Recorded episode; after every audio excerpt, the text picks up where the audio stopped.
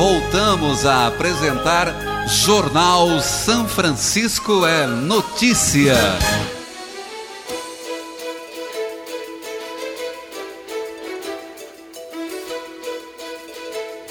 Estamos de volta com o Jornal São Francisco é Notícia.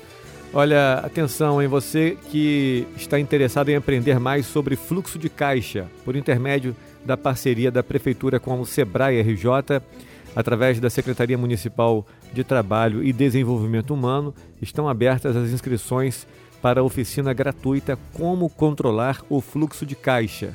A capacitação será realizada na próxima segunda-feira, dia 9, no período das 18 às 22 horas na sede da secretaria, ali na entrada do bairro Macuco.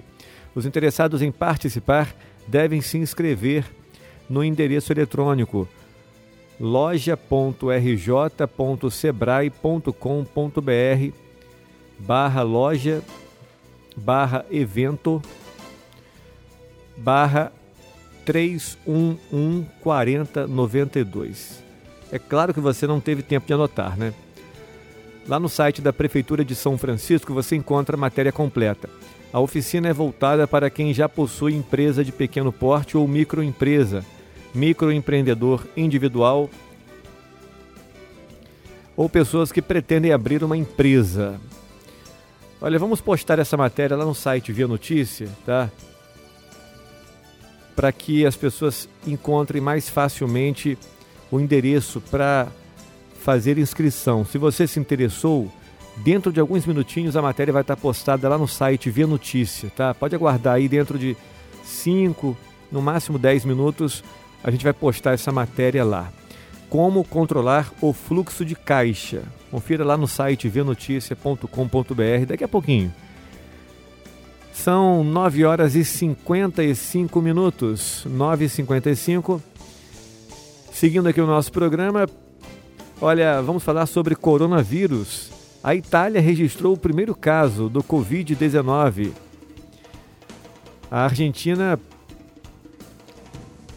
assim como Equador, México, Brasil e República Dominicana, são os países afetados na região do continente sul-americano, com Equador 6, México 5, Brasil 2 e República Dominicana 1 um caso. Agora a Argentina se soma aí a esses outros países. Ainda hoje é esperada uma coletiva da imprensa na Argentina, onde o ministro da Saúde de lá se pronunciará sobre o caso. O homem infectado tem entre 40 e 45 anos e fez recentemente um voo com escala na Itália. Olha só, ele não veio da, da Itália. O avião que ele veio, passou pela Itália. Então pode ser que ele tenha pego o vírus no voo. À medida em que entra um passageiro italiano, ou que veio da Itália, que subiu no avião nessa escala em Itália, ele pode ter contraído no avião. E aí outras pessoas podem também estar com vírus. A questão do vírus coronavírus é o seguinte: assim como outros vírus, em algumas pessoas, os sintomas não são manifestados, mas você está com vírus e você pode transmitir mesmo sem apresentar sintomas. Por enquanto, aqui no Brasil não tem nenhuma evidência clara de transmissão dentro do território nacional. Até agora, os únicos casos confirmados são dois em São Paulo, são de pessoas que foram recentemente para a Itália e foram contaminadas lá. Mas o que impressiona é o número de casos suspeitos 488. O subsecretário de Vigilância em Saúde do Ministério da Saúde disse ontem que o Brasil registra 488 casos suspeitos do novo coronavírus. Também disse que 240 foram descartados. Até o momento, o Brasil confirmou dois casos do novo coronavírus. O relatório da OMS, divulgado no dia 2, mostra que o Covid-19 está presente em 64 países e a taxa de letalidade é de 3,4%.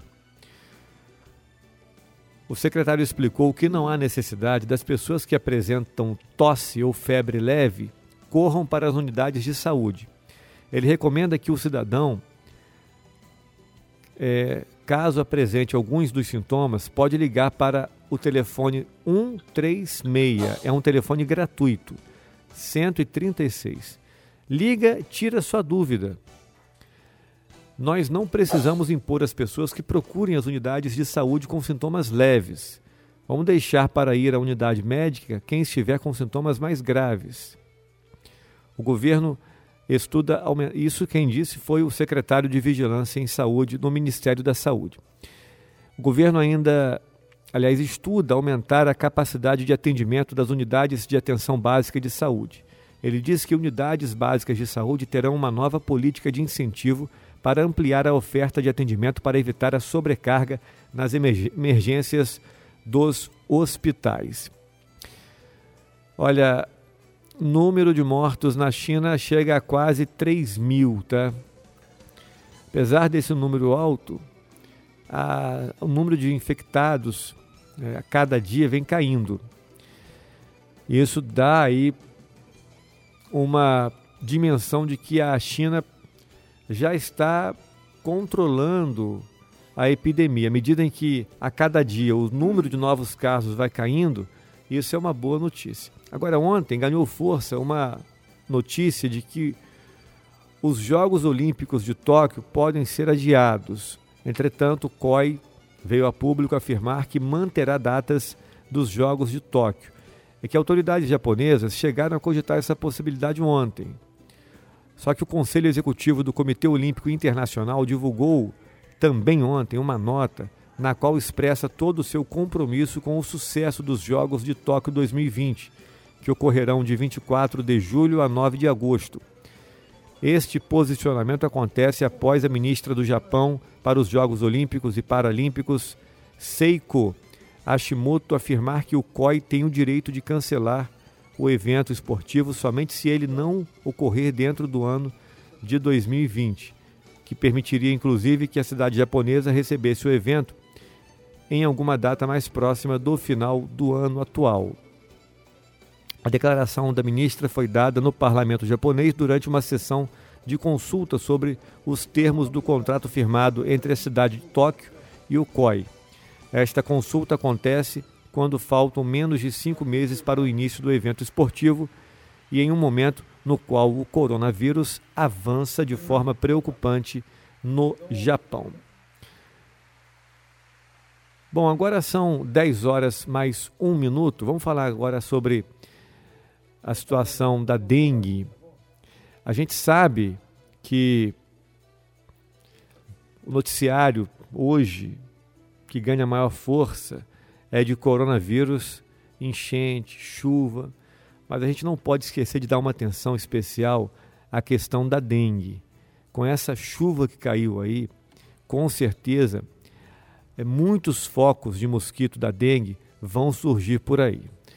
Uma das medidas adotadas pela Prefeitura de São Francisco na área de tratamento de arboviroses, como dengue, chikungunya e zika, começa a funcionar ontem, ou começou a funcionar ontem. É o Centro de Hidratação, na Unidade de Saúde do Centro, Francisco Ribeiro da Silva Filho. O local conta com 10 cadeiras e atenderá de segunda a sexta, das 8 da manhã às 5 da tarde, com enfermeiros, técnicos em enfermagem e médico. Além da hidratação, no espaço também será feita a coleta de exame de sangue duas vezes por dia para confirmação e monitoramento das doenças. O resultado será remetido no mesmo dia diretamente para a unidade. De acordo com o secretário municipal de saúde, Sebastião Campista, o lugar é a referência em São Francisco de Itabapuana para o primeiro atendimento em caso de suspeita de arboviroses. Sempre que você ouvir falar em arboviroses, lembre-se, são essas doenças transmitidas pelos, pelo mosquito Aedes aegypti, como dengue, chikungunya e zika. Tá? Então, o secretário explicou o seguinte, que inicialmente o paciente passará por uma triagem com um enfermeiro e posteriormente consulta médica, que será em que será avaliada, por exemplo, a necessidade de medicação oral ou venosa. O tempo de permanência no centro de hidratação será definido conforme o quadro clínico. Caso ultrapasse 24 horas, A pessoa será encaminhada em ambulância para o Hospital Municipal Manuel Carola, em Ponto de Cacimbas. A coordenadora do Centro de Hidratação, Betânia, Betânia Werli, salientou que os principais sintomas das arboviroses são febre alta e súbita, dor no corpo, fraqueza, manchas vermelhas, dor de cabeça, dores nas articulações, náusea e vômitos, além de coceiras. Segundo a secretária municipal, aliás, subsecretária municipal de saúde, Taina Rissa, a implantação do Centro de Hidratação foi uma orientação da Secretaria de Estado de Saúde, que forneceu diversos materiais auxiliares para início do funcionamento do espaço, como medicamentos, seringas, insumos, poltronas para hidratação, bebedouros, purificadores de água, aparelhos de pressão e longarinas.